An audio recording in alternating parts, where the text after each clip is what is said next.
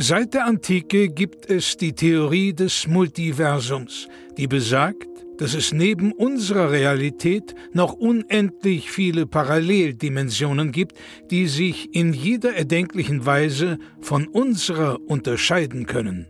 Einem Forscherteam ist es nun gelungen, Audiofragmente dieser fremden Welten zu empfangen. Doch dabei stießen sie auf ein rätselhaftes Phänomen. Unabhängig davon, wie sehr sich die Dimensionen unterscheiden, es gibt eine Konstante. Nils und Florentin haben einen Podcast. Hier werden diese Funde erstmals veröffentlicht.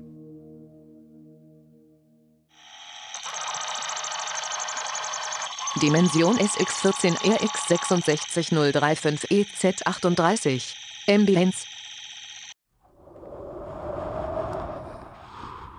Hallo ihr Lieben, herzlich willkommen zu Folge 4 von Ambience. Mein Name ist Nils und bei mir ist Florentin, hallo, schön, dass ihr dabei seid. Herzlich willkommen zu Ambience, dem Podcast, in dem es äh, um Ambient Sound geht, unsere Lieblingsrichtung der Geräusche und Musik. Wir sprechen natürlich heute wieder über die Neuerscheinungen, über die aktuellen Skandale und äh, Gesprächsthemen, die sich ja so angehäuft haben in der letzten Woche, seitdem wir die letzte Folge aufgenommen haben. Es gibt viel zu besprechen. Schön, dass du da bist. Nils, hallo. Du, ich bin richtig heiß. Ähm, ich freue mich total, mit dir ähm, tiefer einzusteigen in dieses Thema. Wir haben ja in der letzten Folge schon in Aussicht gestellt, dass wir jetzt in Folge 4 einige Neuerscheinungen besprechen können. Und so ist es, weil wir haben Release-Zeit. Es ist Release-Zeit. Endlich wieder. Ich habe äh, wirklich der, diese Monate, wo nichts Neues rauskommt und man immer wieder die alten Platten auflegt. Ich habe jetzt noch mal angehört, äh, die komplette Lagerfeuer-Kollektion habe ich gehört, die komplette Urwaldregen-Kollektion mhm. äh, von, von Louis Botano habe ich noch mal komplett rauf und runter gehört. Und so toll diese Alben sind, das sind ja Klassiker.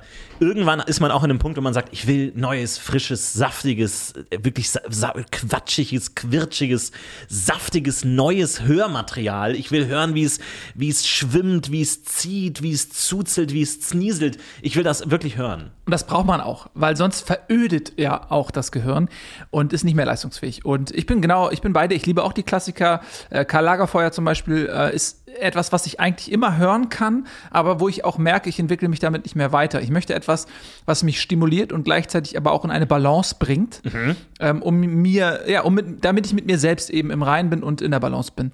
Und äh, ja, da, da können wir direkt einsteigen? Wir können äh, gerne von, äh, direkt sagen. einsteigen. Wir haben ja auch ganz viele äh, Hörernachrichten bekommen, zwei, ähm, wo wir uns sehr dafür bedanken würden, wo uns Leute geschrieben haben, wann sie Ambient hören. Also viele natürlich zu ähm, dem, dem Ausgang, spazieren gehen, unterwegs sein, aber auch für die Hausarbeiten äh, im Bau hier und da. Ähm, und da freuen wir uns natürlich immer, das zu hören. Und ähm, deswegen schreibt uns da gerne, wo hört ihr Ambient und ähm, wie hört ihr das?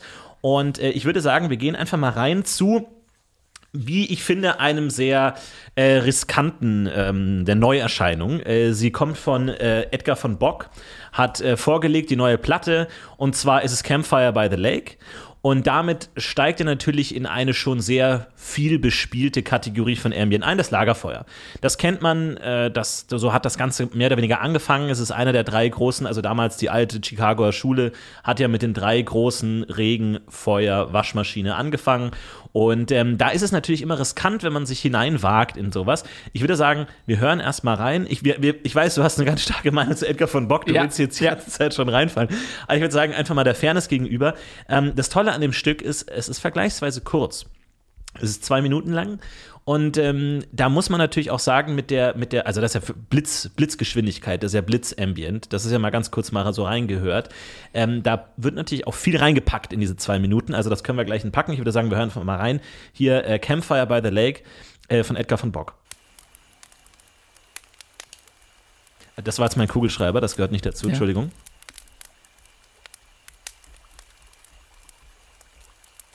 Oh ja.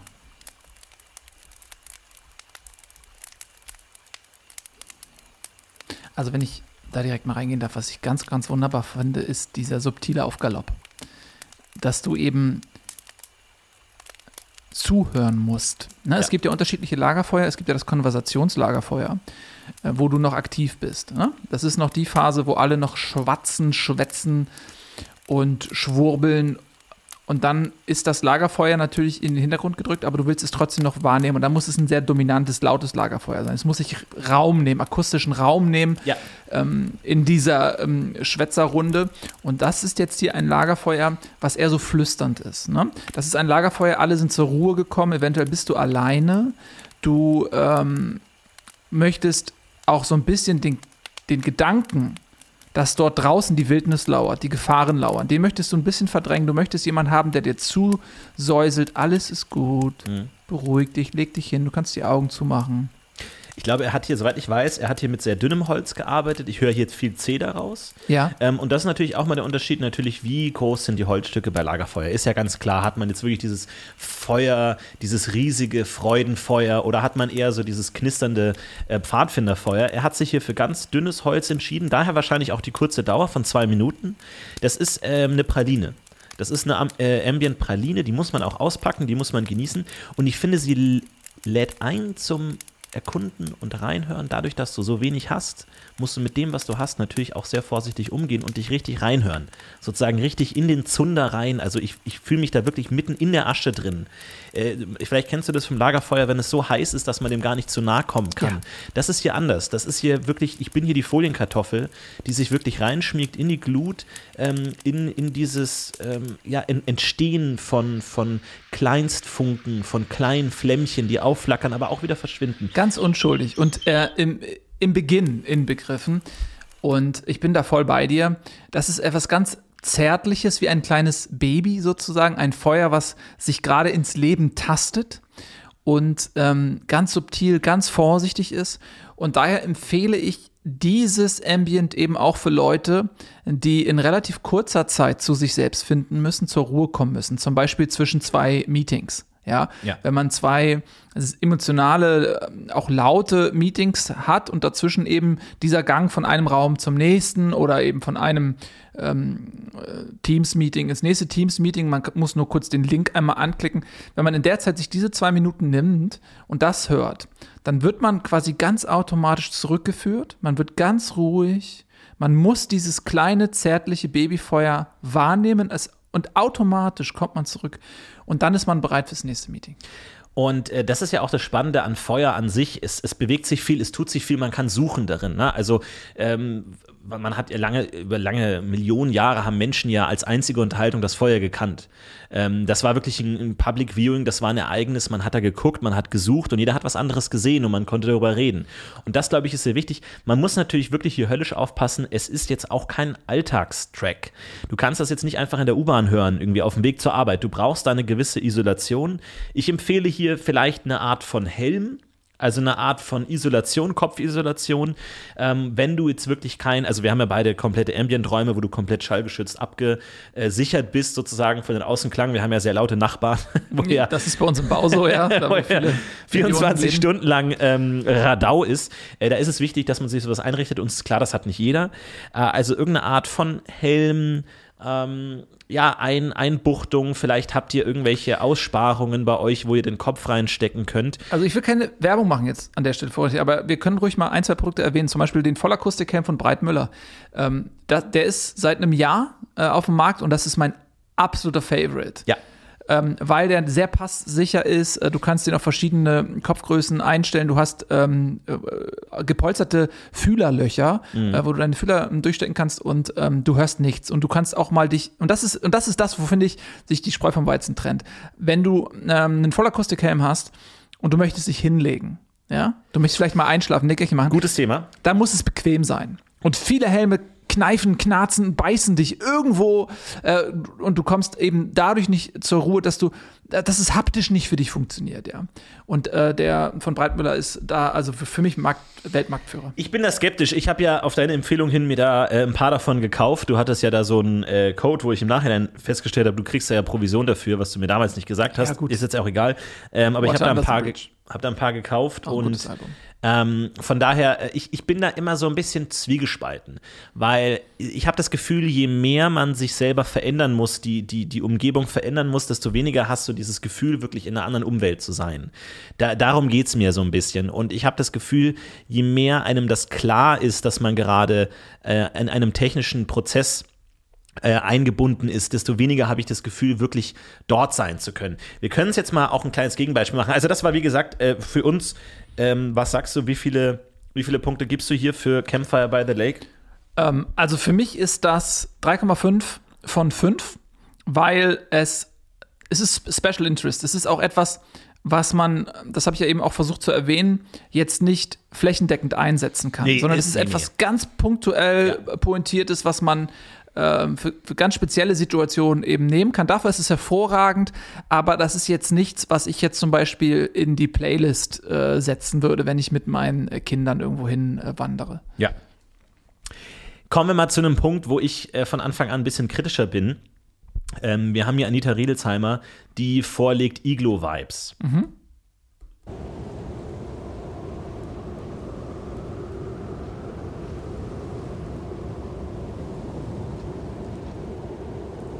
Neun Minuten langes Stück. Oh, ganz toll, ja. Was mich hieran begeistert, spürst du die unterschiedlichen Standorte des Windes. Du hast diesen unmittelbaren Wind direkt an deinen Gehörgängen und dann gibt es noch diesen etwas wilderen Wind, der weiter entfernt ist. Ich, ich, muss ich, ich höre da gar nichts. Ja, musst du mal genau Für mich ist es super platt. Für mich ist es ähm, ohne Textur. Für mich ist es völlig ohne Inspiration. Ähm, ich finde, das ist ein, ein Werk, das von Faulheit nur so strotzt. Ich bin ein großer Fan von Wind. Versteh mich bitte nicht falsch. Wind ist eine gute Möglichkeit, Raum zu erschließen. Wo Wind ist, ist Raum. Ja, in einem, in einem, in einem kleinen Zimmer, Weite, Raum. Du hast diese gewisse ähm, Raumüberwindung auch durch den Wind. Der Wind kommt zu dir von fern her. Wo kommt der her? Enorme Mengen, also ein Weltgefühl, das sich hier einstellt. Ähm, höre ich hier gar nicht raus. Das ist für mich super faul, das ist für mich super platt. Es ist, ähm, es ist immer gleich. Also wir könnten jetzt mal wild, wild herumspringen in diesem neunminütigen Track. Der Unterschied würde nahezu nicht auffallen. Du hast überhaupt keine Dynamik darin. Und ähm, um ganz echt zu sein, ich finde, du kannst sowas heute nicht mehr vorlegen. Du kannst sowas einfach nicht ähm, dir, dir, denken, das ist, das ist mir zu wenig äh, Arbeit. Ich habe das Gefühl, hier wurde einfach nur ein Mikrofon in den Wind gehalten und äh, man denkt, dass hier irgendwie äh, man dadurch was aussagen kann, aber das ist es nicht. Für mich ist, und das find, bin ich jetzt ein bisschen enttäuscht, dass du da so stark reingehst, kannst du ja kurz mal erklären, aber für mich ist das wirklich das, was mich auch ärgert an, momentan an der Ambient-Szene, dass man einfach hier komplett faul bekannte Muster abarbeitet. Ja, also ich muss da immens widersprechen. Ähm, das Thema der Weite ist natürlich ein traditionelles und dementsprechend auch oft bedient worden, weil die Nachfrage auch da ist.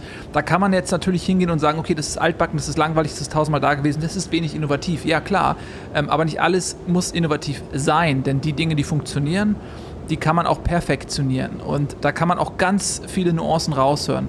Und bei diesem Stück jetzt von Anita Riedelsheimer, ähm, da höre ich eben Folgendes. Du hörst diesen subtilen Wind, der um dich herum ist, ja, der dir zuflüstert, der bei dir ist, der vielleicht für verstorbene Familienangehörige stehen kann, die immer bei dir sind, auch wenn man sie nicht sieht. Und dann spürst du aber in der Weite diesen wilden Wind, diesen ungezähmten wilden Wind, von dem du dich aber eigentlich fernhalten möchtest, weil du weißt, es ist besser für dich. So wie eine feurige Liebschaft. Glaub, ja. Aber glaub, du hast, du spürst diese Sehnsucht, du spürst die Sehnsucht nach dem Wild, nach der Wildheit des Windes in der Ferne.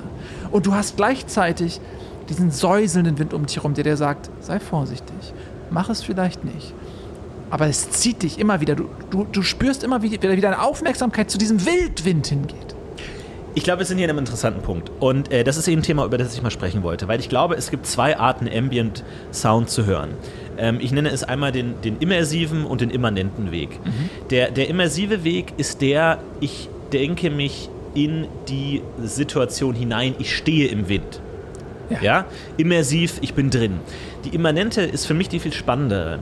Nämlich die, ich bin nicht im Wind, sondern ich schaue durch ein akustisches Fenster nach draußen ich bin jemand, ich habe auch schon in der Schule, habe ich heute, äh, habe ich letztens erst in die, in die Zeugnisse reingeschaut, wo es immer hieß, schaut aus dem Fenster. Schaut aus dem Fenster. Und ich habe mir darüber nachgedacht, warum schaue ich immer aus dem Fenster? Will ich denn woanders sein? Aber ich glaube, nein.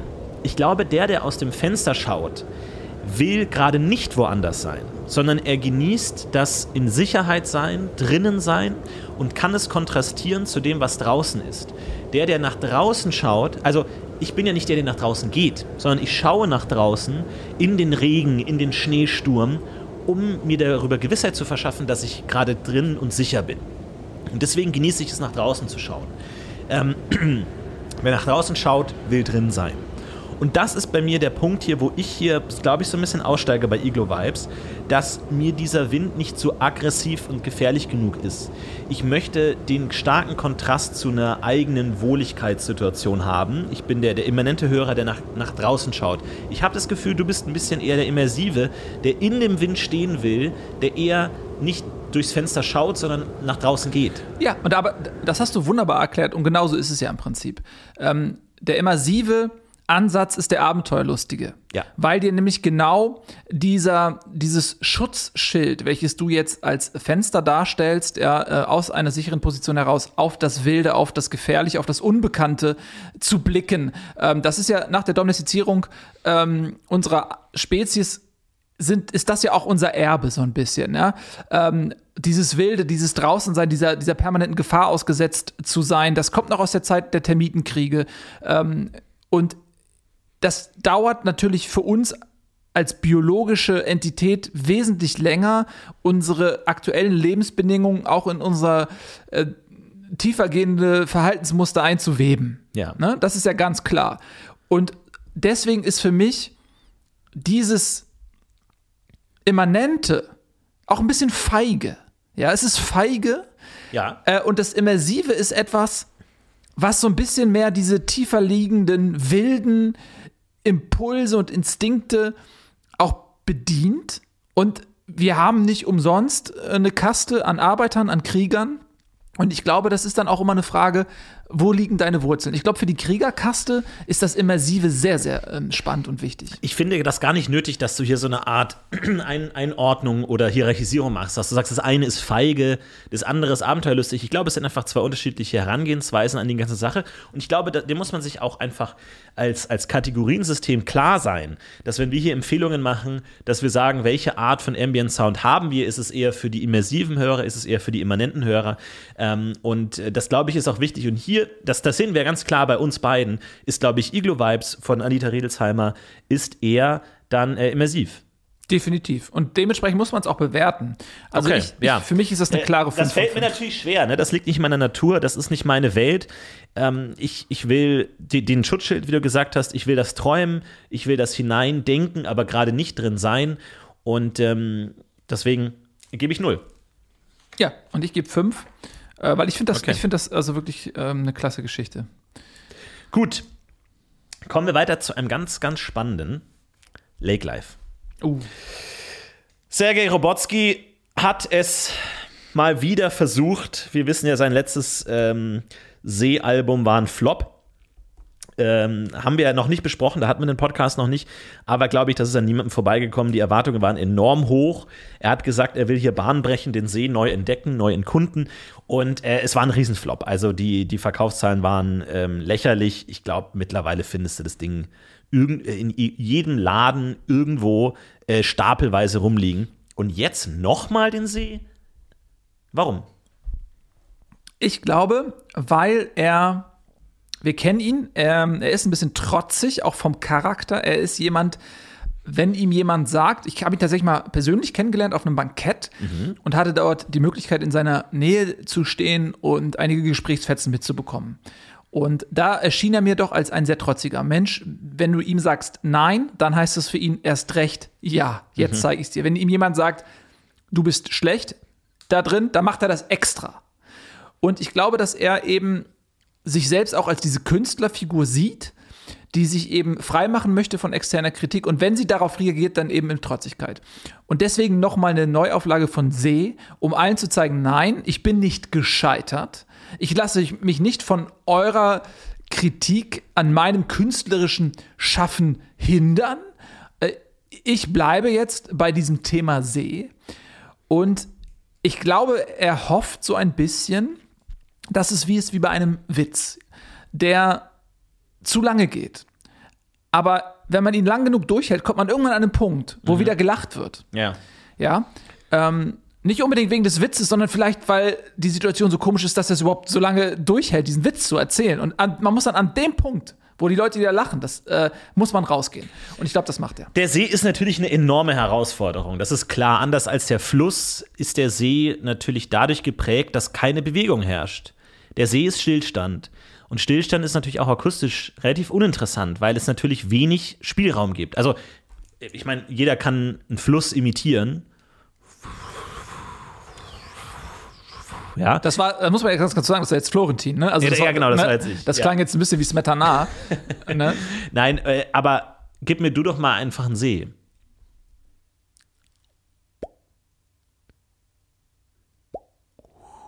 Was ist das? Das war ein, ein Karpfen, der Luft geschnappt hat. Karpfenstand nach Luft? Ja, klar. Gut, aber da siehst du, du brauchst die Behelfsinstrumente. Der, der, Flo, der, der See an sich ist nicht fassbar. Der See an sich braucht die Komparsen, die um ihn herum ein. Es ist, es ist eine Art Negativbild. Du brauchst den Rahmen, um überhaupt darauf hingewiesen zu werden, ach, das ist überhaupt ein Bild. Ich würde sagen, wir hören einfach mal rein, aber ich glaube, ihr werdet bald merken, was ich meine. Und ähm, keine Kritik vorweg, wir hören einfach mal rein. Sergei Robotsky mit Lake Life, ein neuer Versuch.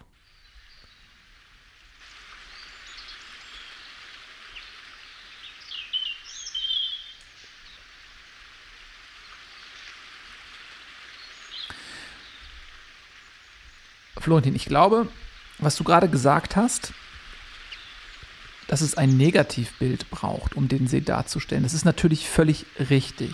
Aber die Kritik, die du daraus generierst, ist für mich unangebracht. Denn ich finde, genau das ist das Faszinierende. Etwas zu beschreiben, ohne sich seiner selbst zu bedienen, sondern nur die Reaktion der Umwelt auf dieses Thema heranziehen zu dürfen. Das ist eine ganz fantastische Art, weil der See steht für zwei Dinge. Er steht für, du nennst es Stillstand und das ist ein bisschen negativ konnotiert. Ich sage es, er, ste er steht für Stabilität. Das ist das Erste, Stabilität, Verlässlichkeit, Tradition. Und das Zweite ist, er spendet Leben.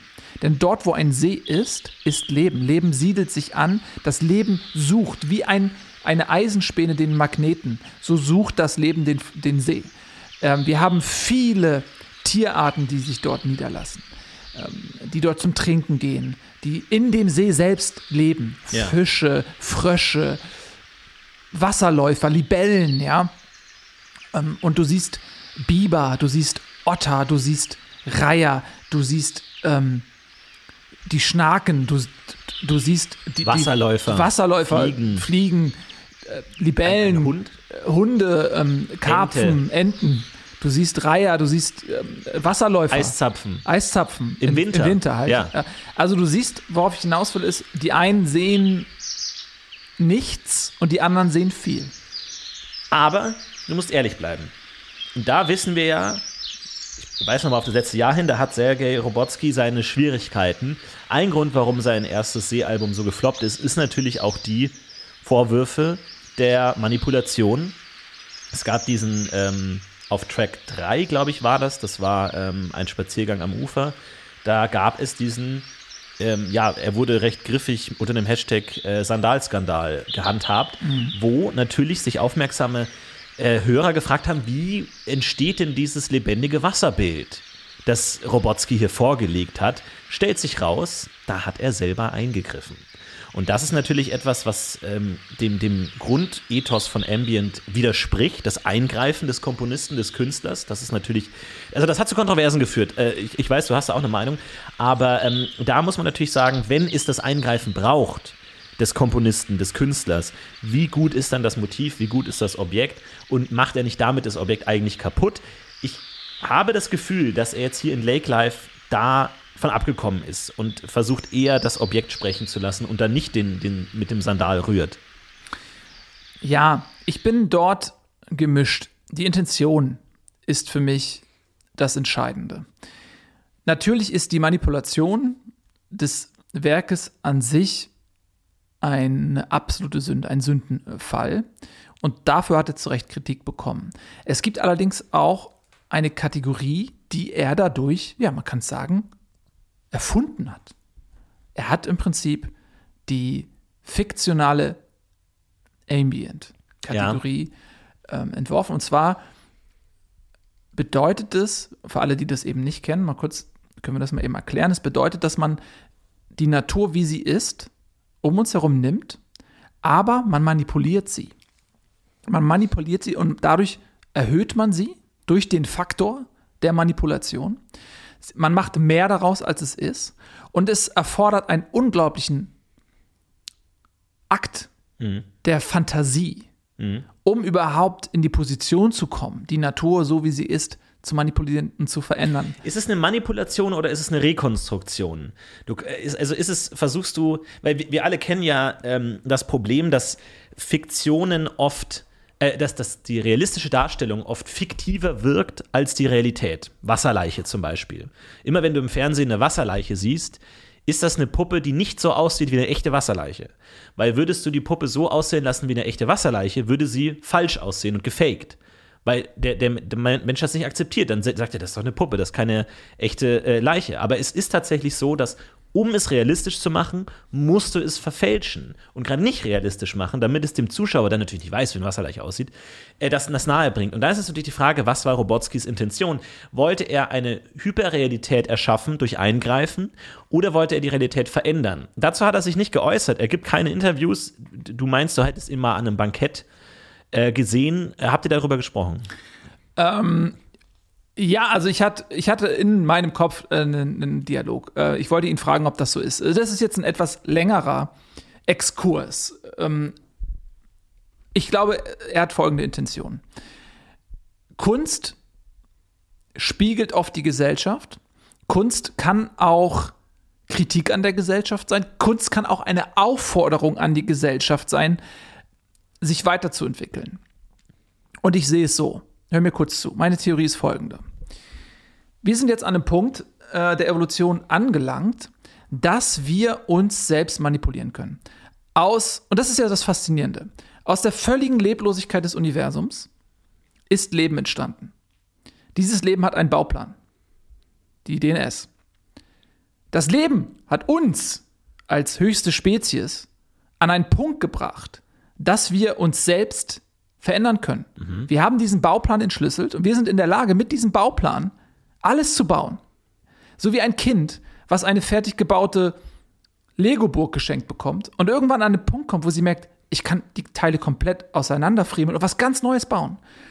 Das heißt, wir sind an diesem Punkt, das zu machen. Und es gibt natürlich noch diese moralisch-ethischen Grenzen, die sagen dir, das können wir nicht machen. Und diese Grenzen muss man Stück für Stück abmeißeln. Mhm. Weil der Sinn des Lebens, und jetzt kommen wir zu den wirklich großen Fragen. Sehr gut. Der Sinn des Lebens ist es nicht, glücklich zu sein Nein. oder Kinder Nein. zu kriegen. Nein, der Sinn des Lebens ist es, die nächsthöhere Stufe zu erreichen. Das Leben hat uns an den Punkt gebracht, dass wir uns selbst manipulieren können, dass wir uns verbessern können, dass wir uns erhöhen können, dass wir endlich in der Lage sind, die wirklich großen Fragen des Universums zu verstehen. Dazu müssen wir den Bauplan des Lebens verändern. Wir müssen mhm. uns verändern, wir müssen die nächste Evolutions ähm, Schicht erreichen. Und ich glaube, dass er versucht, auf diesem Wege uns dafür bereit zu machen, diese Manipulation in Angriff zu nehmen, indem er nämlich die Natur nimmt. Wir sind die Natur, wir sind der See, wir sind das alles. Und durch diese Manipulation mit den, in dem Fall mit dem Sandalen, ganz klein, ganz vorsichtig, tapst er uns in dieses Gedankenmodell hinein. Was Aber warum ist, ist er dann nicht ehrlich? Warum sagt Weil er das wir nicht warum, bereit dafür warum muss sind. dann erst die Zeitung, warum müssen erst die, die, die Radioanstalten äh, bei ihm zu Hause an der Tür klopfen, um zu sagen, ähm, hier wurde manipuliert. Wir haben, wir haben das Skript. Das Skript wurde ja gefunden bei ihm im Mülleimer, wo ganz klar drin steht, Minute 3, 28, Sandale im Wasser. Ja, genau, weil die Leute, du siehst ja, was passiert. Ne? Natürlich ist das eine Manipulation, aber es gibt einen Riesenaufschrei, weil wir uns, und ich finde, das ist die Brillanz, ähm, die man einfach sehen muss bei Robotski. Der See, ich habe es vorhin gesagt, steht für Stabilität, für Tradition, ja. für das Fehlen von Veränderung im Grunde. Und das Leben drumherum sind wir. Und wir scharren uns um diesen See, um, um diese Tradition, um diese Verlässlichkeit, um diese Veränderungs, um das Fehlen von Veränderungen im Prinzip. Da scharren wir uns drum.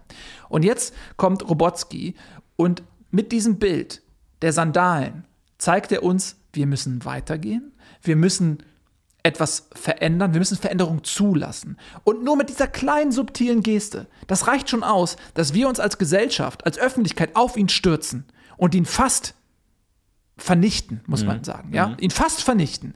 Und das zeigt doch schon. Jetzt stell dir mal vor, er hätte das so offen gesagt, wie ich das hier gerade gesagt habe. Also, was wäre dann wohl passiert? Das heißt, er, er macht sich damit quasi selbst zum Kunstwerk. Der Künstler wird das Kunstwerk. Er ist für mich ein Märtyrer. Er ist für mich ein Märtyrer. Wow. Und ich glaube, er ist es so. So habe ich es noch nicht gesehen. Das ist, ist, ein spannender Ansatz auf jeden Fall. Wie, wie ähm, bewertest du das Lake Live? Also. Als ich, Abkehr?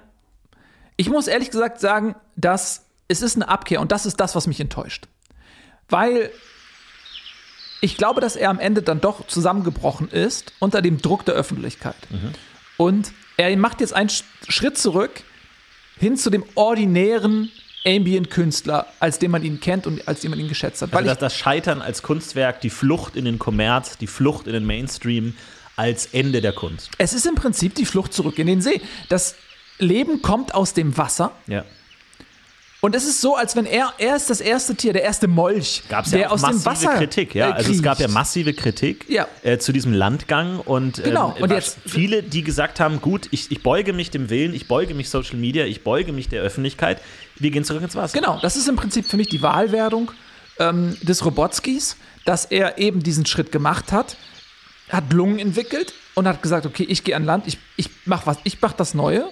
Und er ist zurückgegangen ins Wasser und ist dort jetzt ein Wal sozusagen, ähm, weil er eben unter dem Druck der Öffentlichkeit, unter dieser Hetzjagd sozusagen ähm, Mensch geworden ist. Er ist die Kunstfigur Robotsky ist Mensch geworden und hat sich geflüchtet zurück in den See. Und das ist für mich ein gesellschaftlicher Sündenfall, ähm, der historisch ist. Also er ist lieber der Wal im Teich als der Fisch im See, quasi. Lieber der große Wal im kleinen See als in einen neuen, größeren See aufzubrechen. Nein, nein, ja, nein, ich, nein, nein, nein, nein, nein. Die Metapher hinkt ein bisschen. Er ist Wal geworden, weil der Wal, der Fisch hat immer im Wasser gelebt. Der Fisch war nie an Land. Aber der Wal war mal ein Fisch, wenn du so willst, ist an Land gegangen, hat Lungen entwickelt, ist dann zurückgegangen. Er ist zurückgegangen, ist jetzt jemand, der quasi, der, der, Fluch des Wals ist doch der, dass er keine Kiemen mehr hat. Dass er dazu gezwungen ist, alle paar Minuten aufzutauchen, Luft zu schöpfen. Er ist quasi immer noch an der Leine ähm, der Oberfläche, der, äh, der Leine der Luft, der sich nicht entledigen kann, diese Nabelschnur, die er braucht. Mhm. Das ist sein Fluch, seine Strafe, dass er zu feige war, dass er es nicht durchgehalten hat, an Land zu bleiben, sondern gesagt hat, unter dem Gewicht des öffentlichen Drucks flüchte ich mich zurück ins Wasser. Jetzt mache ich es dir natürlich nicht leicht, wenn ich dich frage, wie viele von zehn Punkten? Ich bin, ich bin ehrlich gesagt zutiefst enttäuscht. Deswegen gebe ich null Punkte. Null. Weil ähm, für sein zweites Werk. Für sein zweites Werk. Ja. Das erste ist für mich revolutionär. Aha. Und er bricht leider mit sich selbst, er bricht mit, dem, mit der Kunstfigur, mit dem Anspruch und geht zurück ins Ordinäre und deswegen bin ich sehr enttäuscht. Ich interpretiere das anders. Ich sehe gerade darin wieder einen sehr künstlerisch mutigen Akt, der es sozusagen wagt, sich selbst als Künstler zu opfern und unterzugehen in, im Kommerz, in den Erwartungen. Und ich finde, das ist ein revolutionärer Akt in sich selbst, daher 10 von mir. Okay. 10 von 5, oder? 10 von 5, ja. ja. Ähm, deswegen kommen wir zum nächsten Punkt. Ich finde es ganz spannend, weil wir sind jetzt schon an dem Punkt, wo wir in die äh, Verantwortung des Künstlers kommen. Und zwar haben wir äh, von Hermann Wes Mann an der Tür. Und äh, ich spiele das mal ein.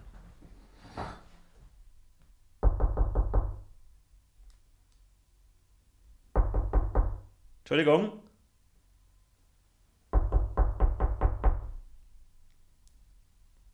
Entschuldigung, sind Sie da? Ich habe Sie, hab Sie vorhin reingehen sehen. Hallo? Entschuldigung, ich kann, ich kann Sie sehen und durchs Fenster. Hallo? Ich muss wirklich kurz mit Ihnen reden. Das war Mann an der Tür. Eine Neuinterpretation was Ambient sein kann. Ähm, ich bin ganz gespannt. Also ich kenne Hermann Wes. Ähm, er ist für mich eher so ein grobschlächtiger Denker, sag ich mal. Mm, mit dicken, fleischigen äh, Beinen und ähm, so bewegt er sich eben auch durch die Kunstszene. Wenig subtil. Und ich habe mich äh, gefragt, wo ist der tiefere Gedanke hinter dieser Ambient? Und ich glaube, das ist eher für Leute, die gesehen werden wollen, obwohl sie sich zurückgezogen haben. Ja. Für sehr introvertierte Leute, die im Prinzip sich vor dem Leben verstecken, die aber tief in sich drin den Wunsch haben, aus diesem Versteck herausgeholt zu werden. Es hat natürlich was Drängendes und damit eigentlich die, ja, der starke Kontrast zum normalen Ambient, der ja eigentlich zurückhaltend ist, der dich in Ruhe lässt. Und hier gibt es einen Drang und auch eine direkte Ansprache. Ja. Das habe ich so noch nicht erlebt, dass der Hörer als Hörer angesprochen wird und man ja fast in ein, ein imaginäres Rollenspiel eintauchen kann, des ähm, ja, Gedrängten, des ähm, Gehetzten. Vielleicht ist das eine ganz interessante neue Richtung, die Ambient haben kann. Ihr habt ja uns ja auch viel geschrieben, ich höre das beim äh, Hausaufgaben machen, beim Lernen oder so. Vielleicht kann es ja auch was aktivieren, eine Art ähm, Panikimpuls, Fluchtinstinkt, was aber wieder konstruktiv umgewandelt werden kann. Das sind ja Instinkte, die wir heute ähm, in unserer Massengesellschaft kaum noch äh, aufgreifen können. Vielleicht ist es eine Möglichkeit, auch in eine Art, ja, ich sag jetzt mal Sozialhorror-Ambient reinzugehen und äh, Situationen, die uns in einer modernen Art von Fluchtimpuls äh, anregen, hier nutzbar zu machen. Also, Sozialhorror-Ambient ist für mich schwierig. Ich weiß, dass es manche Leute nutzen, so um diesen Nervenkitzel, um, du sagst es selbst, um uralte, verödete Instinkte nochmal äh, wach zu küssen, so als wandelte man durch ähm, vergessene Kammern äh, des äh, Ur, der Urameise sozusagen und versucht, äh, da nochmal einmal reinzulunsen, aber dann auch wieder schnell wegzugehen. Ich halte das aber nicht für ungefährlich. Und zwar, weil dieser Druck, der kann auch zu einem Burnout führen. Wenn man das jetzt aus Versehen laufen lässt. Stell dir vor, du stellst automatisiert eine Playlist ein und mhm. dann kommt das. Ja. Äh, und du kannst das nicht innerhalb von kurzer Zeit irgendwie ausmachen. Und dann spürst du, du spürst ja sofort dieses, diesen Druck, dieses, da will jemand was von dir da ist Zeitdruck ist im Spiel, da ist irgendwas, was, was, welches Anliegen hat der Mensch, was will der von mir, warum setzt er mich so?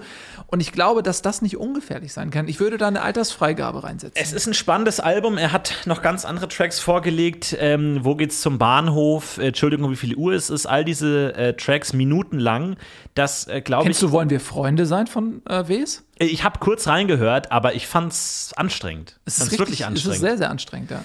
Also, ähm, wir sind natürlich hier auch immer auf der Suche nach Newcomern. Jetzt ist Hermann Wesen natürlich kein Newcomer in dem Sinne, aber vielleicht jemand, der eine neue Tür auftritt. Tatsächlich haben wir auch Treten an Treten, der Tür. Wollte ich mal sagen, das ist passend, ja. Ähm, und von daher macht euch se selber eine Meinung. Ich bin tatsächlich so sehr ich den künstlerischen Aspekt mag, aber wir sind ja auch ähm, Leute, die Ambient hören, um unterhalten zu werden, um Spaß zu haben, um uns ein bisschen relaxen zu können. Max Relax, Chill Out.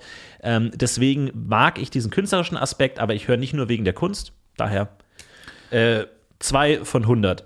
Ja, also ich. Hermann Wes. Ich äh, gebe dem, ne, ehrlich gesagt, gibt es eine Minus, also eine Null. Ich gebe dem ich Null von 100? Null und eine Warnung. Null, ja, Null von 100.000 und noch eine, ähm, eine Warnung bitte da irgendwie. Aber vielleicht Ausrufezeichen von 100.000 ja, ist das noch weniger als, also weil ja, das ist die Warnung. Ja, ja okay, nehme ja. ich die Ausrufezeichen. Ich brauche nur was für die Webseite einfach. Ja, Aus, Ausrufezeichen Ich habe hier kein Feld für Warnung. Ja, das nehmen wir. Ähm, AirPods 100.000. Ich habe tatsächlich aber, ich find, vielleicht ist das thematisch oh. ganz äh, passend. Ähm, und zwar von Frank Jodel. Ich weiß nicht, ob du das kennst. Äh, Tiere, die kämpfen. Mhm. Von äh, Frank Jodel. Und das ist, finde ich, sehr, sehr faszinierend. Es ist nicht wirklich anerkannt, weil es nämlich zum Teil auch äh, man weiß es nicht genau, wie manipuliert das ist. Und das Konzept ist, dass zwei Tiere einfach miteinander kämpfen. Zum Beispiel hatte ich jetzt äh, gehört, den Laubfrosch, ja, mit einer Gottesanbeterin. Mhm. Und man weiß nicht so hundertprozentig, ist das A, wirklich so in der Natur passiert?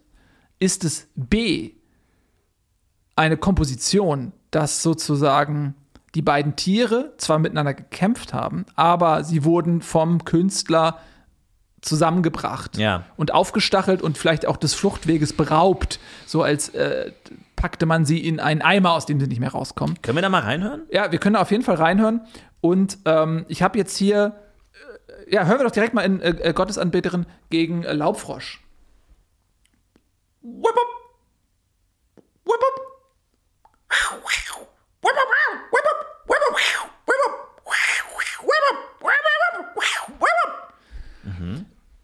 Und du siehst, also der Laubfrosch verliert ganz offensichtlich. Das hat man gehört, ja. Ja. Es hat was ähm, Direktes. Es hat was Dokumentarisches, Direktes.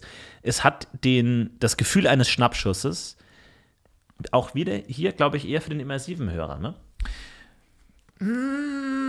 Ich glaube auch hier beides. Das, der immersive Hörer ist, glaube ich, eher derjenige, der, wie schon beim Beispiel vorhin, einfach diesen Adrenalinkick, dieses Nahtoderlebnis, einfach die Brutalität des Lebens ungeschminkt, ähm, archaisch erleben möchte. Und ich glaube aber auch, dass man eben aus dieser Fensterperspektive heraus dass es so Voyeure gibt, die gerne sich sowas anschauen, ja, äh, wie die Zuschauer in einem Kolosseum, äh, die aber sich selbst auch diese Distanz zusprechen wollen, die sagen, okay, ich gucke mir das an, das läuft ja sowieso, egal ob ich jetzt hier bin oder nicht, das ändert nichts. Ich gucke mal rein, das macht mich nicht zu, zu einer schlechten Ameise oder so, dass ich mir das angucke, aber ähm, die Distanz brauche ich für mich. Und es funktioniert für beide. Es ist spannend. Du hast natürlich hier auch ein Identifikationsangebot.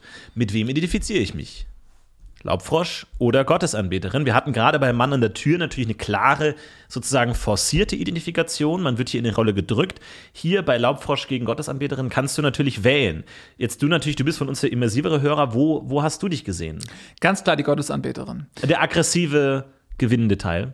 Nein, ich, ich würde es eher sagen, den, den Apex-Part. Äh, die Gottesanbeterin als Apex-Predator ist äh, vereint Stärke, sie vereint Dominanz. Äh, sie ist ganz klar aktiv, der aktive Part. Sie ist nicht in der Opferrolle. Hm? Der Frosch hingegen ist in der Opferrolle. Und es ist, jeder findet seine eigene Perspektive, in welche Rolle schlüpft er. Ähm, was ist, die, ja, was ist das, das natürliche Kostüm, welches er sich überstreift? In meinem Fall ist es die Gottesanbeterin. Und ich kann mir gut vorstellen, bei dir ist es vielleicht eher der Laubfrosch. Aber ist es für dich auch ein religiöses Statement? Also gerade der, der Begriff des Glaubens schwingt da natürlich auch immer mit. Du meinst aufgrund des Namens? Ja, natürlich. Ich Ja. meine, du, du, du hast natürlich eine Identifikation, wo man sich natürlich auch fragt, für wen kämpft die Gottesanbeterin. Also das ist ja sehr, sehr allgemein gehalten. Welcher Gott? Der innere Gott. Der Gott, der man selbst ist. Aha. Das innere Ich. Ähm, und seien also wir ganz. keine Weltreligion nein, naja, es ist ein. hat bislang die Gottesanbeterin in Beschlag genommen, Mhm. zu sagen, ähm, das ist buddhistisch zu sehen oder so, es ist offen. Der größte Gott, den du hast, das bist ja du selbst. Und das meine ich nicht blasphemisch. Das Ähm, ist blasphemisch. Nein, es ist in dem Sinne nicht blasphemisch, dass alles, was du tust, dient dem Erhalt deiner selbst. Das heißt, du eigentlich gründest du in dem Moment eine neue Religion, wenn du sagst, ich bin der Gott. Dann ist das halt so. Ich würde mich gerne deiner Religion anschließen, will ich damit würde sagen. dich herzlich einladen. Es gibt noch viele offene Posten. Ich würde dich direkt ins Hohepriestertum weihen, ja. ähm, sodass du quasi mit mir zusammen auch gestalterisch tätig werden Du kannst. bist aber als Gott auch Teil der Religion präsent. Oder bist du als Gott dann Hi- Hinduist, aber gleichzeitig Gott einer, einer anderen Religion? Nein, also in dieser Religion ist es so, dass erstmal jeder für sich Gott ist. Und er dient diesem Gott, diesem inneren Gott. Ja? Und wir, unsere Religion ist der Pantheon, in dem sich die Götter versammeln und sich dessen bewusst werden, ja, wir sind alles Götter. Das heißt, du hast gar keine Sonderrolle. Oder bist du so, ist es so eine Art äh, Network Marketing, wo jeder wiederum Gefolgsleute hat, die auch wiederum Götter sind, die auch wiederum Gefolgsleute bekommen? Also es ist kein Schneeballsystem im klassischen Sinne. Es ist eher so, dass wenn, wenn ich dich jetzt werbe, ja, Ja.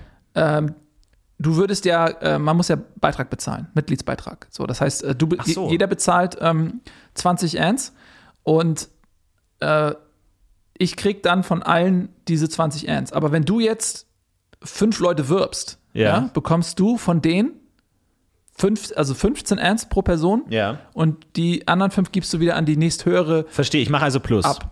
Du machst auf jeden Fall Gewinn. Das ist alles, was Okay. du musst fünf Leute. Du hast es gerade aufgezeichnet, das ist, wirkt schon sehr dreieck. Also es ist wie, wie, wie eine Pyramide, was du gerade aufgemalt hast. Ja, naja, aber na gut, das, das ist Zufall. Das kann ja auch Zufall sein. Also, Okay. das sieht tatsächlich aus wie eine Pyramide. Warte mal. Ja, aber äh, interessant auf jeden Fall. Ja, aber wenn ich ähm, das anders. Naja, okay. Ähm, falls ihr also Lust habt, äh, euch einer Religion anzuschließen, ähm, schreibt mir gerne. Ich brauche auf jeden Fall Untergebene und äh, die Vorteile sind, ihr könnt selbst ein Gott sein. Ja, äh, der Gott heißt äh, in dir. Ähm, Gott in dir. Und das, es, gibt, so, es gibt auch dann Lieder, Psalme, Gott in dir. Okay. Gott in dir. Kommen wir zurück zu Frank Jodel. Ja. Ist das noch ambient? Ist das Tierquälerei? Ist das dokumentarisch?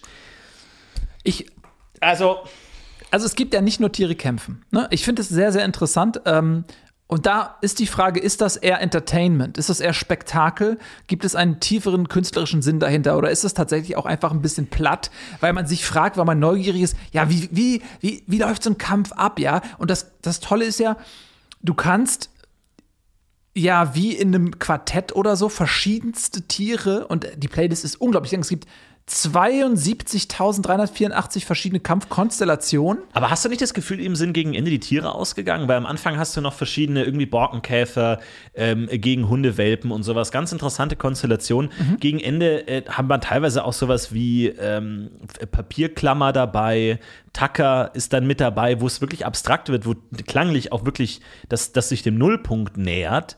Ähm, also wir haben ja einmal irgendwie vier, vier DIN A4 Seiten gegen eine Kaffeetasse. Äh, der, der ist zweieinhalb Stunden lang, der, der, der Track. Ich habe mich da ein bisschen drin verloren, ehrlich gesagt, weil natürlich das Kopfkino ähm, tut seinen Beitrag, aber klanglich passiert da nicht viel. Also es fällt mir schwer, das überhaupt zu bewerten. Aber ich kann mir vorstellen, dass da eventuell in dieser Belanglosigkeit auch der tiefere künstlerische Sinn versteckt liegt, weil er uns eben als Kon Konsumgesellschaft vor Augen führt, was passiert, wenn alles weg ist. Dann wird das nämlich äh, ersetzt, selbstverständlich, alles wird immer ersetzt, aber es wird immer weniger werden. Es wird immer ähm, weniger werden und wir verlieren uns darin selbst und irgendwann verliert natürlich das Ganze seinen Sinn. Du spielst natürlich ab, an auf das legendäre Zitat von Stella Reichenbach, die meinte, ähm, mein Instrument ist die Stille, eine der absoluten ähm, Koryphäen auf dem Bereich von Ambient, äh, die gesagt hat, ich spiele die Klaviatur der Stille. Und ähm, ich nehme mal an, dass du darauf angespielt hast, äh, wenn du jetzt sagst, Stille ist sozusagen das, worum es letzten Endes geht. Ja, es tendiert gen Stille.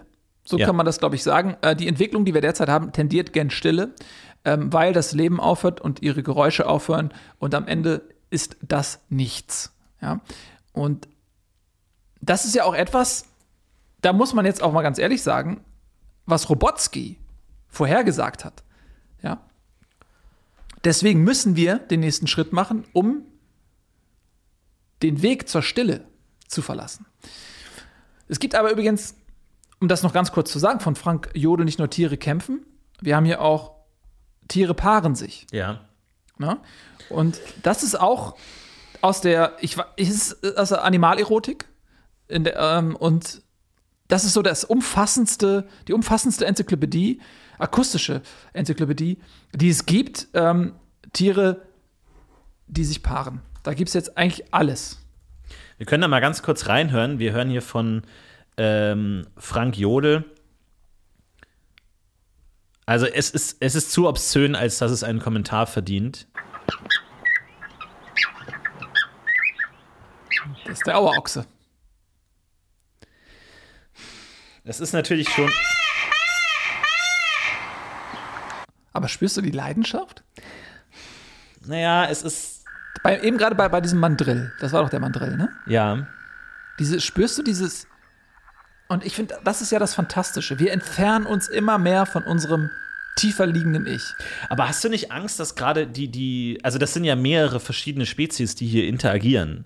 Also, Ja. das hat ja schon fast or orgiastische Ausmaße. Das ist richtig. Ja, und wo natürlich äh, ich mir auch mit der Fantasie schwer getan habe, wie das anatomisch, also wo, also warum, in welchem, wer wo. Ja, aber das ist doch das Tolle.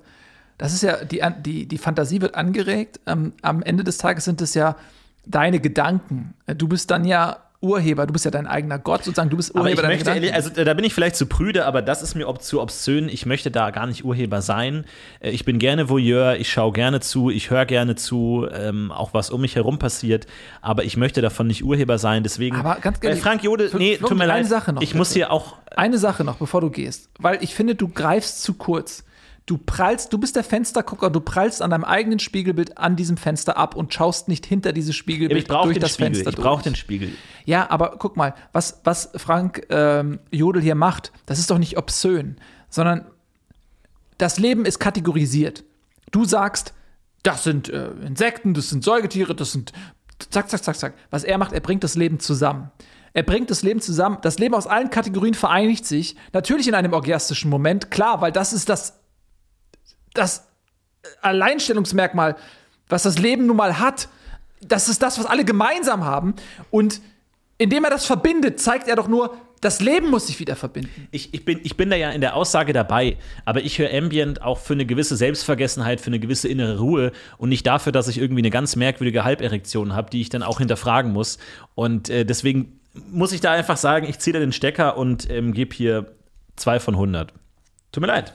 Ich gebe, ich sehe es anders, ich verstehe deinen Ansatz.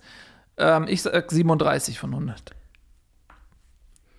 Okay, so gehen wir auseinander. Kommen wir mal zu einem Klassiker, auf den ich mich auch gefreut habe. Er wurde ja, glaube ich, schon 2017 angekündigt, kam jetzt endlich raus. Ähm, und zwar Renate Speck legt vor einen Klassiker, auch der, wie gesagt, von den großen drei Koryphäen der Chicagoer Schule schon vorgelegt. Aber ähm, sie ja, macht das Ganze modern, sie macht das Ganze auf ihre Art. Und äh, deswegen finde ich ganz interessant hier einmal, und ich finde den Titel toll. Äh, der Titel lautet Mutterleib. Oh. Und wir hören mal rein.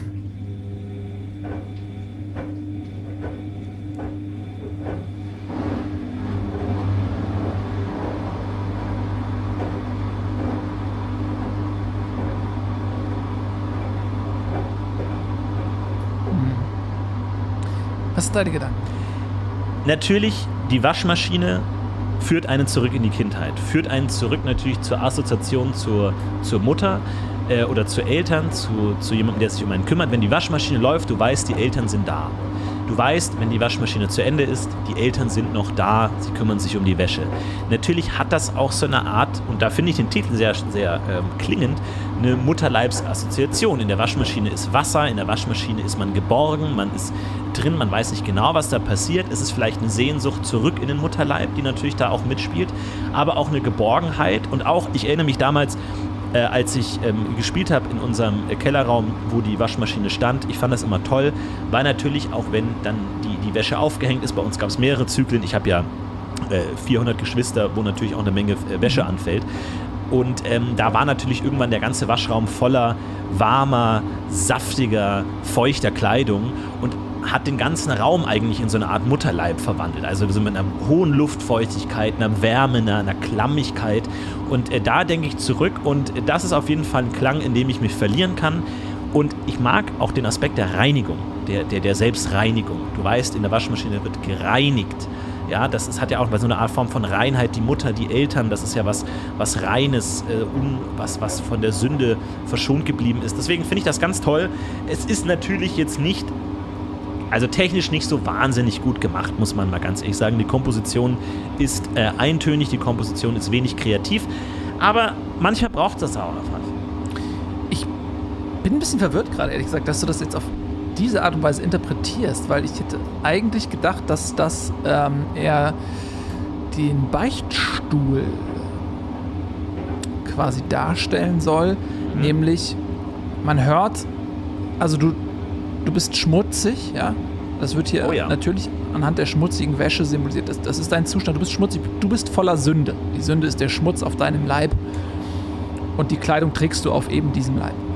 Und dann schmeißt du diesen Leib mit dem Schmutz in die Waschmaschine. Und das ist der Prozess des Beichtstuhls. Und, im, und du hörst jetzt dieses Mechanische, dieses Schwere, das ist ja, das hört sich ja richtig schmerzhaft an. Ja. Dieses Geräusch, dieses malende, wühlende. Das ist der Prozess, in dem du die Sünde abgibst und du musst dich aber mit der Sünde auseinandersetzen. Du kämpfst, du ringst. In diesem Kampf mit der Sünde drehst du dich um dich selbst, wirst durch die Gegend gesteuert. Das ist ein schmerzhafter Prozess. Aber am Ende steht eben das Unbefleckte, das Reine. Du gibst die Sünde ab in der Beichte. Die Beichte wird in dem Fall natürlich symbolisiert durch diese Waschmaschine, und ich glaube, das ist so zu interpretieren und das wird eventuell auch dadurch klar, dass dieses Stück ja auch der Beichtstuhl heißt. Ist natürlich interessant, weil das absolute Symbol für Unschuld ist natürlich das Neugeborene. Und somit ist natürlich Beichtstuhl und Mutterleib äh, so eine Art Kreisbewegung. Ein Beichtstuhl ist natürlich ein, eine Rückkehr in den Mutterleib, um eben diese unbefleckte Geburt, um diesen Neuanfang dann eben zu starten. Deswegen finde ich, ähm, ja, prallen da unsere Interpretationen gar nicht so sehr aufeinander. Ich finde es aber natürlich nur interessant, dass du da diesen mechanischen Aspekt ähm, reinziehst. Also diese, diese Rotation, diese, natürlich auch das Waschmittel. Ne? Man hat dann Ja. dieses chemische Element, das Durchdringen, das durch die Fasern gehen. Das Fremde. Da- da- das Fremde, ja, weiß ich gar nicht unbedingt, ob das das Fremde ist oder ob es eine Rückkehr zum Urzustand ist, ähm, was aber vielleicht durch eine Fremdkonfrontation nötig ist. Also das Waschmittel als durch alle Poren und, und, und Rinnen und Ritzen durchgehend, nichts bleibt davon verschont, es ist ein Vollwaschmittel, du hast äh, Megaperls, du hast alles drin, was, was durch die Fasern geht. Es ist eine Art Gottesblick, der, der dich durchzuckt, der dich durchschaut, vor dem du eigentlich nichts zurückhalten Der dich kannst. durchdringt. Der dich durchdringt, Und ich ja. glaube, dass tatsächlich ähm, in, in diesem Bild eben das Waschmittel dann auch die Göttlichkeit darstellt. Ähm, das ist ja der Moment der Transzendenz ähm, und dieses Durchdringen, dieses Herauswaschen der Sünde aus deinem Leib ist ja der zentrale Aspekt des gesamten Vorgangs und der wäre nicht denkbar ohne diese Substanz. Du könntest es auch ohne Waschmittel machen, ja, dann wäre der Prozess der gleiche, aber das Ergebnis wäre ein anderes, nämlich die Sünde wäre nicht von dir gewaschen. Es braucht diese Seife. Auf der anderen Seite muss man natürlich auch immer hier weiterblicken. Derjenige, der sich mit Waschen beschäftigt, ist natürlich auch, kann natürlich auch andersrum gelesen werden als der Schmutzfetischist, der sich immer mit Schmutz beschäftigen will. Der, der Waschzwang ist ja eine verhüllte Form der der Faszination von Schmutz und Kot und wo bin ich schmutzig und das konstante sich vorstellen, meine Hände sind schmutzig, ich bin schmutzig, ich muss mich waschen. Das heißt, es ist eigentlich über den Umweg der Reinheit eigentlich ein, ein Genuss der Schmutzigkeit, ein konstantes mentales Befassen mit, wie bin ich schmutzig, wo, wo, wo ist Dreck, wo, wo ist das alles, äh, das Konstante im, im Kopf haben. Deswegen ist es natürlich auch eine Form von ähm, ja, Perversion. Ist es nicht auch dieses, diese, diese Fetischisierung des Waschens heißt ja, ich will eigentlich schmutzig sein, um gewaschen zu werden. Ich will, ich will den Schmutz, ich habe etwas Schmutziges an mir und ich werde mich da darüber der ganze Zeit bewusst, dadurch, dass ich das Waschen für mich mental so, so in den Vordergrund rücke. Da ist sicherlich was dran. Ja, ich denke auch, dass sich durch das Streben nach Reinheit das Bewusstsein der Schmutzigkeit manifestiert und ja, verstärkt. Dass erst durch das Streben nach Reinheit wird dir das Schmutzige erst bewusst und erst dadurch setzt du dich mit diesem Schmutzigen auseinander. Das kann natürlich obsessiv werden, das kann zu einer Faszination des Schmutzigen führen, die dich eben sogar vom Pfad der Reinheit abbringt, weil du eben fasziniert bist mit dieser Schmutzigkeit. Da ist eine gewisse Gefahr dahinter eben auch, dass du tatsächlich die Welt eben auch unterteilst in diejenigen, die diesen Reinigungsprozess so wie gewollt auch abschließen, durchführen und dann auch damit gut sind. Und diejenigen, die eben diese Faszination des Schmutzes für sich entdecken. Und dadurch hast du natürlich die Jünger des Schmutzes, die eher an diesem Aspekt hängen bleiben, die sagen, was ist dieser Schmutz? Ist er mir nicht eigentlich inne? Gehört er nicht zu mir? Ist er nicht wichtig? Ist er nicht Teil des Lebens? Und diejenigen, die diesem Schmutz komplett entsagen wollen. Und dadurch entsteht ganz natürlich eine Kluft äh, zwischen diesen beiden Fraktionen. Ähm, und das ist eigentlich etwas, was man ja in der Lehre der Ganzheitlichkeit versucht zu verhindern. Im Grunde ja. Es ist natürlich auch interessant, dass natürlich moralisch gesehen die Geburt rein und sauber ist, aber rein physiognomisch und ähm, realistisch ist natürlich nicht ist. Es ist natürlich nass und klamm und Schmutz und Körpersäfte, was ja oft auch ausgeblendet wird aus diesem symbolischen Akt der Geburt, ist ja das warme, äh, schmierige, schleimige, was natürlich da einhergeht. Also die Geburt ist an sich auch schmutzig und natürlich die Waschmaschine evoziert auch das, das Klamme, das Warme, das Schwitzige, wo wir natürlich im Bereich der Sexualität sind, wo die Mutter natürlich auch eine große Rolle spielt. Im Akt der Geburt, die, der Kontakt mit Körpersäften, äh, natürlich auch das Genital, all das spielt da mit. Natürlich auch hier die Feuchtigkeit, äh, was natürlich im Waschakt und im Waschraum natürlich wir kennen natürlich alle auch die, die, die Erotikfantasien, Waschraum, die Waschmaschine auch als ähm, ja, Vibrations-, Stimulationsobjekt. Ähm, all, all das kommt mir hier äh, zusammen in dieser klammen, feuchten Atmosphäre. Und ich glaube, dass das auch eine der Erfolg-Stories begründet, warum die Waschmaschine von Anfang an einfach so wichtig war für dieses Genre, worauf wir ja auch gebaut sind Ja. ist natürlich auch dieses, dieses klamme, brutschleimhafte, ungewisse, wohin begebe ich mich da? Und da sind wir beim See. Wir, wir, sind beim, beim Wässrigen, beim Unterholz, was ist da im Schilf, irgendwelche Kröten, ähm, all das, das ist ja auch so ein bisschen der Unterbau. Es ist nicht die luftige, trockene Klarheit einer, einer, einer, einer Berglandschaft, sondern eben das schmutzige, schmierige, schleimige. Absolut, so kann man das sehen. Und ähm, nicht umsonst, du hast es ja gerade gesagt, äh, ist es eben Teil dieser Dreifaltigkeit ähm, des Ambience zusammen äh, mit äh, Feuer und Wasser ist die Waschmaschine ja eine der großen drei. Und hier finde ich, sieht man das wieder sehr schön und man kann sie immer wieder bedienen. Und das ist eben eine der Säulen die im Gegensatz vielleicht zu anderen Dingen nicht langweilig werden, mhm. weil du eben so viele verschiedene Interpretationsansätze hast und weil es so, so tiefgehend wirklich das Fundament des Lebens eben auch bedient und die Fragen werden einfach nie alt und man wird sich nicht müde werden, diese zu stellen. Und deswegen finde ich das tatsächlich von Renate Speck ähm, eine, eine sehr gelungene ähm, Neuauflage eines Klassikers. Ja, es ist natürlich leicht, aber auch das ist erlaubt. Ähm, auch die, die Reinheit, die Klarheit, die Einfachheit ist nicht ganz so leicht herzustellen. Ganz anders. Äh, deswegen, Renate Speck, für mich muss ich sagen, ähm, es ist die 99. Ich, also für mich ist es eine 88, äh, aber ich muss sagen, da sind wir nicht weit auseinander. Also ich würde auch sagen, das ist äh, eine absolute Kaufempfehlung. Ja, 99 von 200, für mich Renate Speck äh, absolut dabei. Ja. Wir haben noch ein, eine Neuerscheinung diese Woche, die natürlich spannend ist. Und zwar haben wir hier die erste Ambient-Symphonie. Die erste Ambient-Symphonie. Wir können mal reinhören in äh, dieses Machwerk, das uns hier vorgelegt wurde. Und es ist natürlich eine Melange, die sich hier ergibt, die natürlich Fragen stellt. Wir hören mal rein.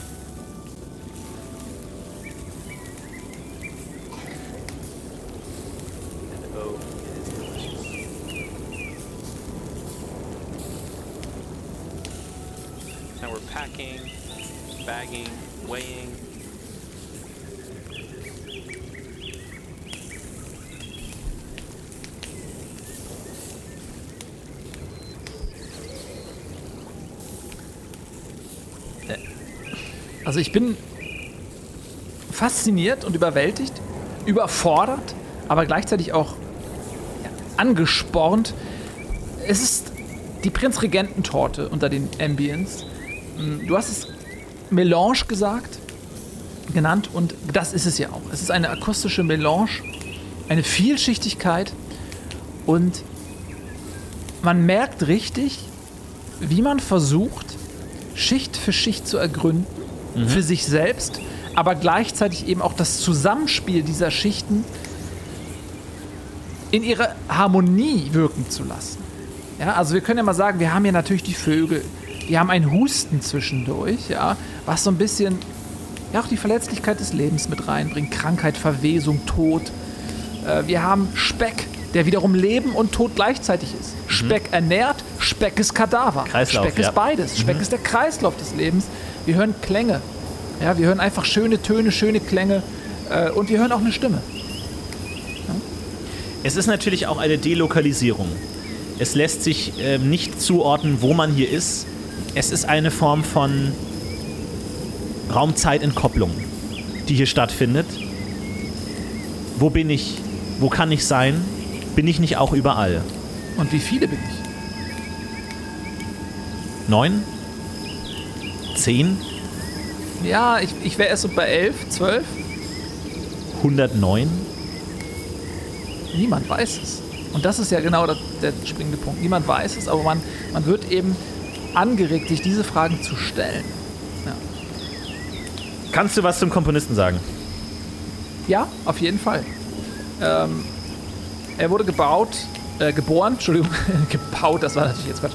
Er wurde geboren äh, im selben Bau wie äh, mein Urgroßvater tatsächlich. Ähm, also die sind, äh, wenn du so willst, Nachbarn. Daher habe ich auch einen persönlichen Bezug zu ihnen, weil mein äh, Großvater immer erzählt hat, der berühmte Nachbar und äh, sie hätten irgendwie natürlich auch ein Verhältnis miteinander gehabt, also haben häufiger sich unterhalten und so. Ich bin mir nicht sicher, inwiefern er sich jetzt nur versucht hat, in, in dem, im Glanz ähm, des Komponisten zu suhlen und äh, in der Hoffnung, dass etwas davon auf ihn abstrahlt. Ich glaube, er hat das ein bisschen übertrieben, aber daher habe ich schon von frühester Kindheit an ähm, einen Bezug bekommen ähm, zu Willi äh, Schmiester. Und Willi Schmiester ist, ja, für mich einer der ganz, ganz großen, weil es ist die größte Herausforderung, eine Melange aus Einzelstücken zu komponieren, weil jedes einzelne Stück muss für sich gut sein. Ja. Aber das haben alle gemeinsam. Und jetzt hast du aber hier 7, 8, 9, 10, 11, je nachdem, wie vielschichtig das ist, einzelne Spuren, die müssen nicht nur für sich gut sein, sondern, und das ist das Entscheidende, sie müssen als Komposition, als Symphonie, als Kollektiv funktionieren. Sie dürfen sich nicht gegenseitig behindern, unangenehm machen. Sie müssen Raum lassen, sie müssen sich ergänzen.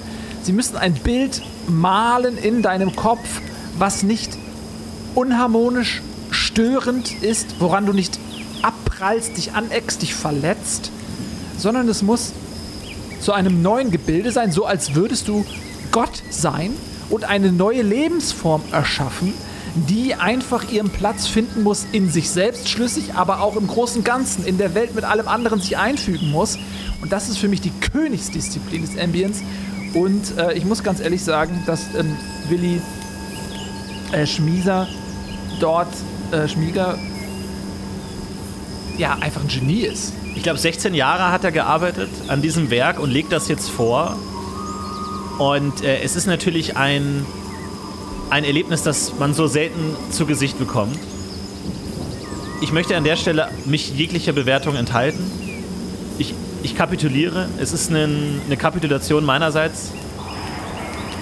Und ich möchte mich verabschieden für diese Folge von Ambience. Macht's gut. Wir hören uns nächste Woche wieder. Das waren Nils und Florentin. Wir sind die Ambience. Habt noch eine schöne Woche. Wir sehen uns nächste Woche wieder. Wir freuen uns über eure Nachrichten. Macht's gut, Leute. Macht's gut. Ciao.